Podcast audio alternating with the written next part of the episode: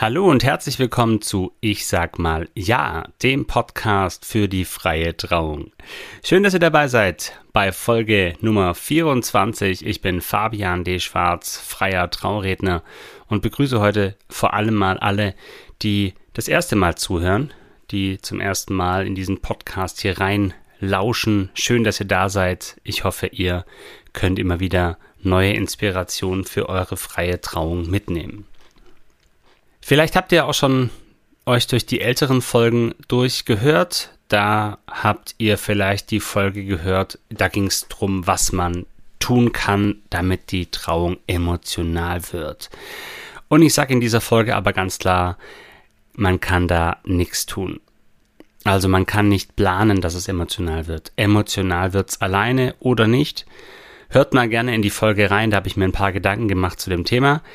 Was viele Paare, die mich anfragen, aber gerne auch zum Ausdruck bringen und das noch viel, viel mehr als der Wunsch, dass die Trauung emotional wird, ist, wir wollen eine entspannte Hochzeit. Einiges kann ich als Trauredner dazu beitragen, vieles könnt ihr als Paar dafür tun und was genau, darüber rede ich heute.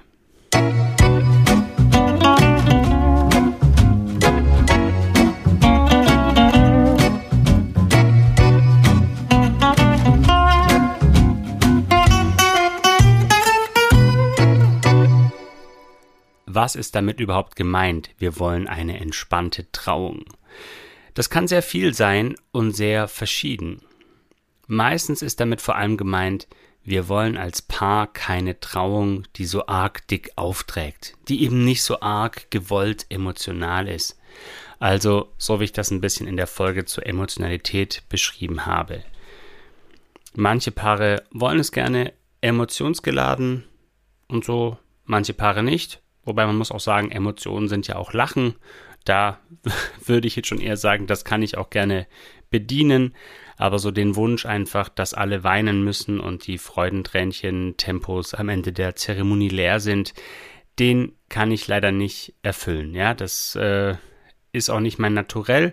Da gibt es bestimmt Kolleginnen und Kollegen, die das bedienen. Es gibt aber auch Traurednerinnen und Trauredner wie mich, die da abwinken müssen. Was auch oft gemeint ist, wenn Paare sagen, wir wollen eine entspannte Trauung, ist, wir wollen eine authentische Trauung. Wir wollen nichts Verstelltes. Das fängt beim Trauredner, bei der Traurednerin an. Da wollen wir einfach das Gefühl haben, die Person ist sie selbst und spielt keine Rolle, wenngleich ich als Redner natürlich auch eine gewisse Rolle habe. Das ist ja völlig klar. Aber soll ein Redner oder eine Rednerin sein, der oder die sich nicht verstellt.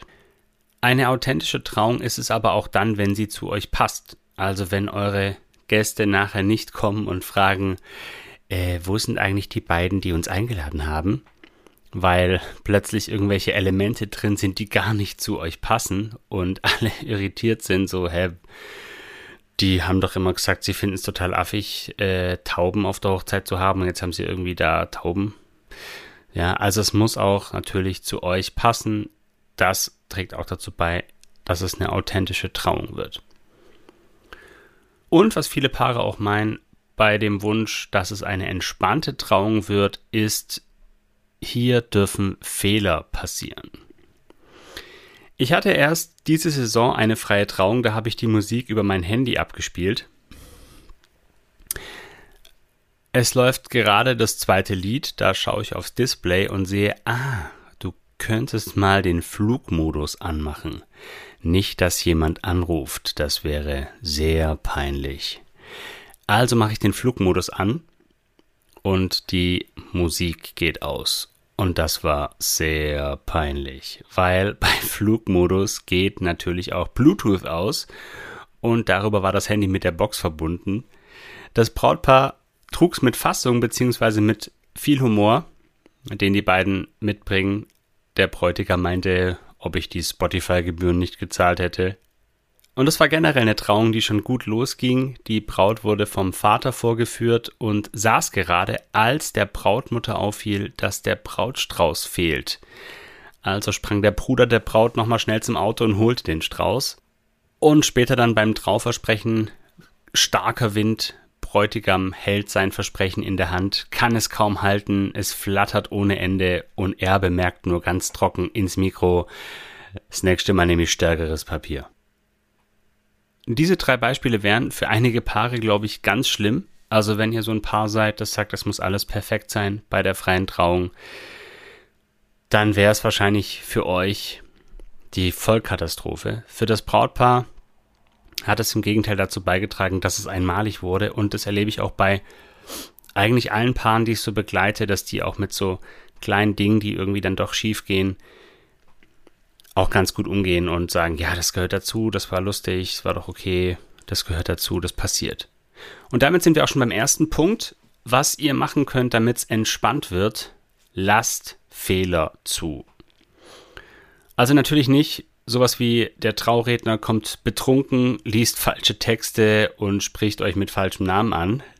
Ja, das sind Fehler, die niemand zulassen muss. Das muss laufen. Das ist natürlich klar.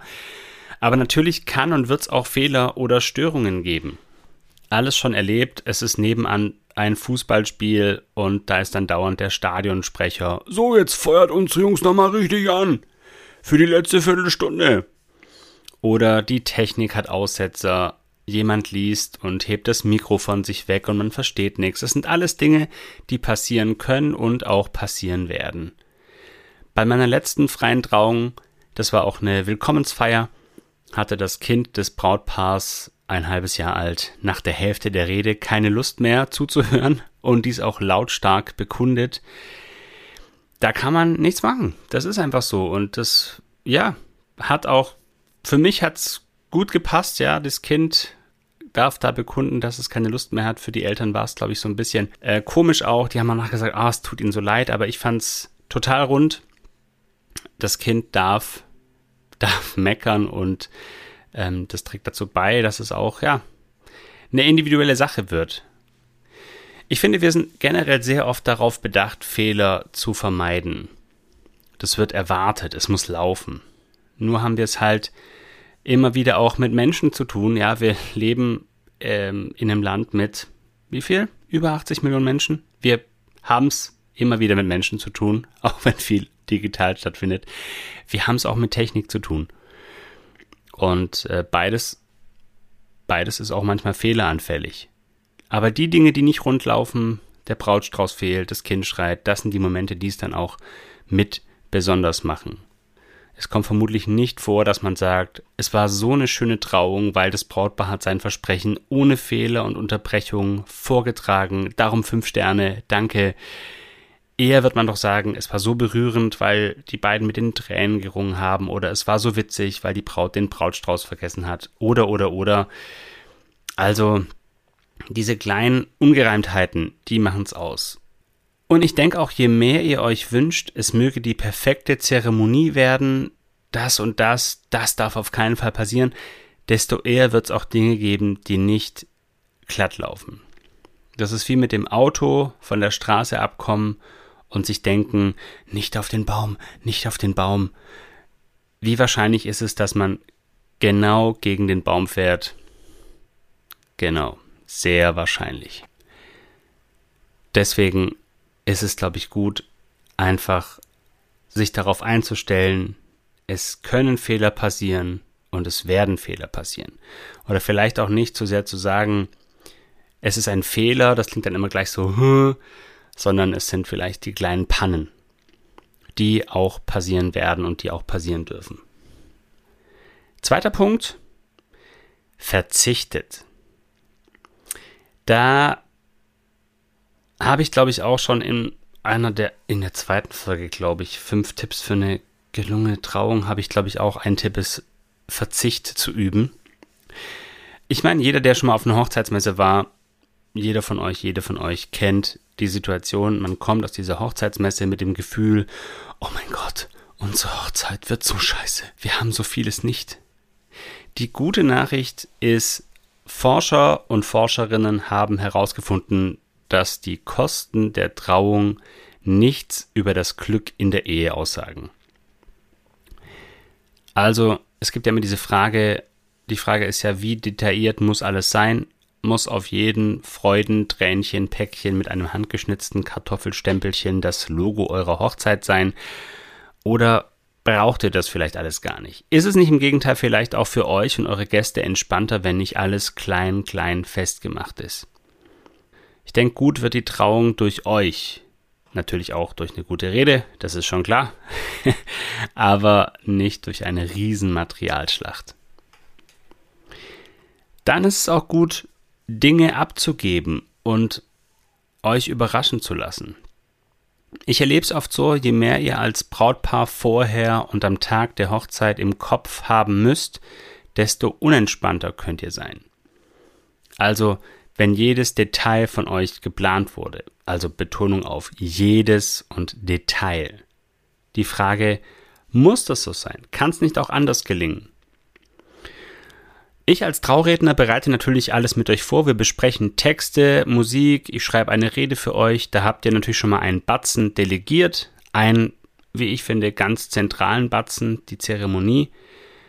Der Trauredner ist ja aber nicht alles, was man so beachten kann. Die Frage stellt sich zum Beispiel auch bei der Dekoration. Wie ist die Location für die Trauung geschmückt? Und natürlich kann es auch noch weitergehen, also auch für die Feier. Welche Punkte müssen wir selbst machen, welche Punkte können wir aber auch abgeben? Bei meiner Hochzeit zum Beispiel, bei meiner Hochzeit zum Beispiel, meine Frau und ich, wir haben, bei unserer Hochzeit zum Beispiel haben meine Frau und ich, wir haben Deko und anderes komplett abgegeben. Mit dem Ergebnis, dass wir die Tage vor der Trauung ja viele schaffende Menschen um uns hatten und wir selbst immer wieder mal Zeit für uns nehmen konnten, nochmal Hochzeitstanz üben oder Kirschlikör trinken.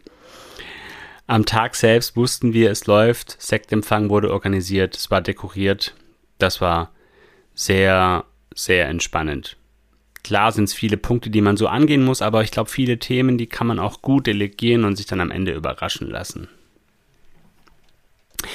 Ein Punkt, den ihr im Vorfeld selbst angehen solltet, der auch zu einer entspannten Trauung beiträgt, sucht eure Dienstleisterinnen und Dienstleister gründlich aus.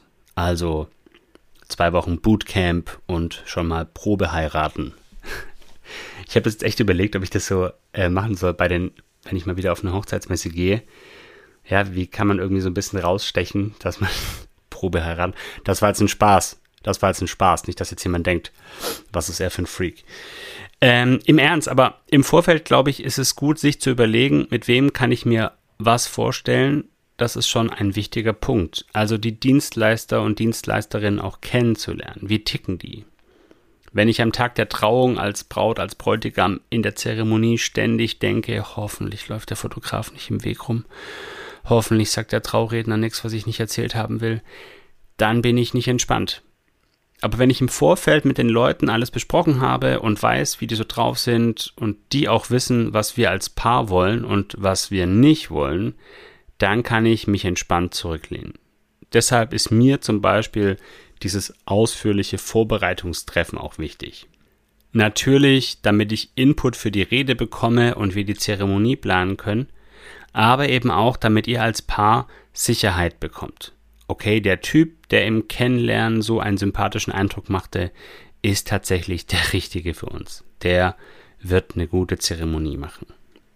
Wenn dann im Nachklapp die Rückmeldung kommt, die freie Trauung war echt entspannt, dann freue ich mich für mich, vor allem aber für euch. Eine entspannte Trauzeremonie, unser Thema heute.